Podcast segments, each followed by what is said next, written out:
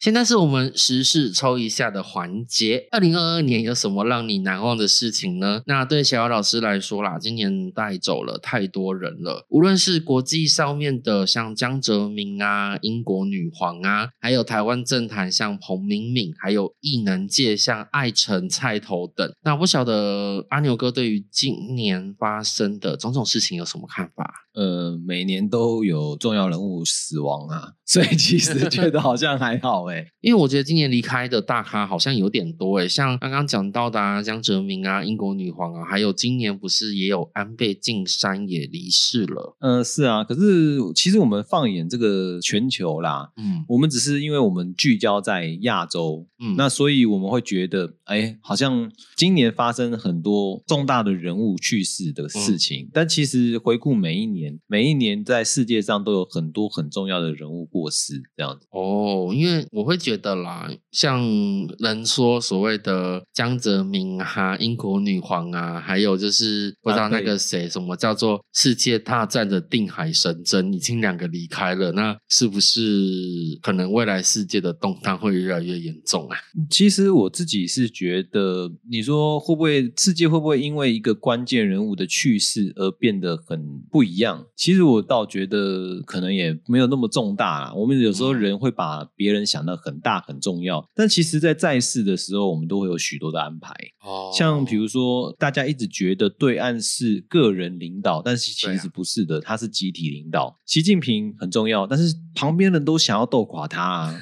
对啊，就是其实呃，我们像英国女王真的非常重要，但是大家也早就为她过世而做很多准备了嘛，不会就是说啊。啊，他过世了会有天差地别，没有到这样的程度。那像比如说彭明敏啊，或艾辰啊。他们可能都没有到那种世界上影响非常非常大啦，自己的看法是这个样子。对啊，因为呃，像我记得阿牛哥在江泽民过世的时候有做影片出来来评论一下江泽民的一些功过嘛。哦，对对对对，对啊，那这些我们就在资讯栏这边提供连接，让大家去看一下喽。OK，好的，那小老师准备来帮大家抽我们二零二三年我们世界大预言吧。好的，小老师抽出。出三张牌，第一张牌是圣杯三的正位，第二张牌是金币皇后的逆位，第三张牌是金币九的逆位。那小老师这边先断言一下啦，二零二三年是一个非常强调国际上面各国合作的一年，也许是在经济或是疫情开始复苏状况下哈，所以各个国家必须要开始恢复到以前那一种经济往来各个国家的贸易的状况当中，所以在二零二三年非常的强调说每一个国家之间的外交关系以及所谓的经贸关系。那当然在这一点上面的话，我相信大国。都做好准备了，但江小刘老师也看到一个危机，就是什么？在二零二三年可能会有一些小国会因为太久没有经济上面的复苏或是往来，会出现一些财务危机，甚至有可能会濒临到国家会灭亡的状况当中哦。那当然，第二张牌小刘老师抽出来的后，他是告诉大家，在明年应该是会有一波金融危机。那这波金融危机目前看起来可能会跟跟零八年的次贷危机会有异曲同工之妙，因为在这段时间在世界之间的互动，因为疫情的关心之下，所以很多国家没有办法将自己生产的东西，或者是将自己要卖出去的东西顺利的转卖到其他国家去，导致说其实很多钱是卡死的。那在明年疫情稍微趋缓，国际恢复贸易的状况当中呢，可能会出现一些所谓的不输二零零八年次贷危。机的这一种金融海啸，那当然以台湾来讲，上次说过了嘛，所以台湾是有可能可以度过得了这一次难关。但是以世界来讲，这一波金融海啸将会影响的层面较零八年来的广哦。所以在这段时间，小老师给大家建议，呃，做好心理准备。那当事情发生的时候，也不用太过于惊慌，因为每一次海啸都是一波一波的，大家也不都是从灾后当中慢慢重建起来了。那当然，今年大家应该最关注的议题就是会不会有所谓的天灾或是人祸。那今年的部分，小老师这边看到了有没有关于战争的消息？老实说，看起来是有的，但是这种战争仅限于局部上的冲突。什么叫局部上的冲突呢？例如是在一些国家边境的争议地带发生小规模的冲突，那可能是因为今年经济复苏的关系，所以呢，这些中途都不太敢扩大。那最重要的是，像我们二零二二年最重要的那个乌二战争已经打了很久了，那这个到底会不会造成后续的影响？肖老师这边看，应该是打完了就会自动消失结束，也不会有什么太大的扩展的可能。那之前大家也担心说乌二战争会不会引发到第三次世界大战啦？那肖老师这边是认为双方其实在这上面都还蛮克制的，所以还不至于引发到第三次世界大战。但在天灾的话，这边可能就要稍微注意一下了。在今年的六到八月份，可能会发生比较大规模的地震。那这个地震，小老师刚刚稍微看了一下，有没有造成大量伤亡？这边看起来是还好的，所以呃，可能就是有惊无险的一场天灾。那除了这一点之外呢，今年大家心情上面该做好什么样的准备？小老师建议的话，就是跟往年一样，每天过好自己的生活，感情顾好，工作顾好。当天灾发生了，我们也只能两眼开开嘛，对不对？明年是一个非常适合结婚的一年。那若是有要结婚的朋友呢，明年是很适合规划你去举办婚礼的哦。所以小老师在这里提前祝贺你喽。好，那不知道会不会觉得很准呢？那我们不管怎么样，我们进入观众 Q&A 的部分吧。那我们观众 Q&A 的部分，就是在我们的资讯栏会有一个连接，连接点进去可以填写你想要问的问题。那我们每一周都会抽出一名观众来抽牌回答你的问题哟。那我们今天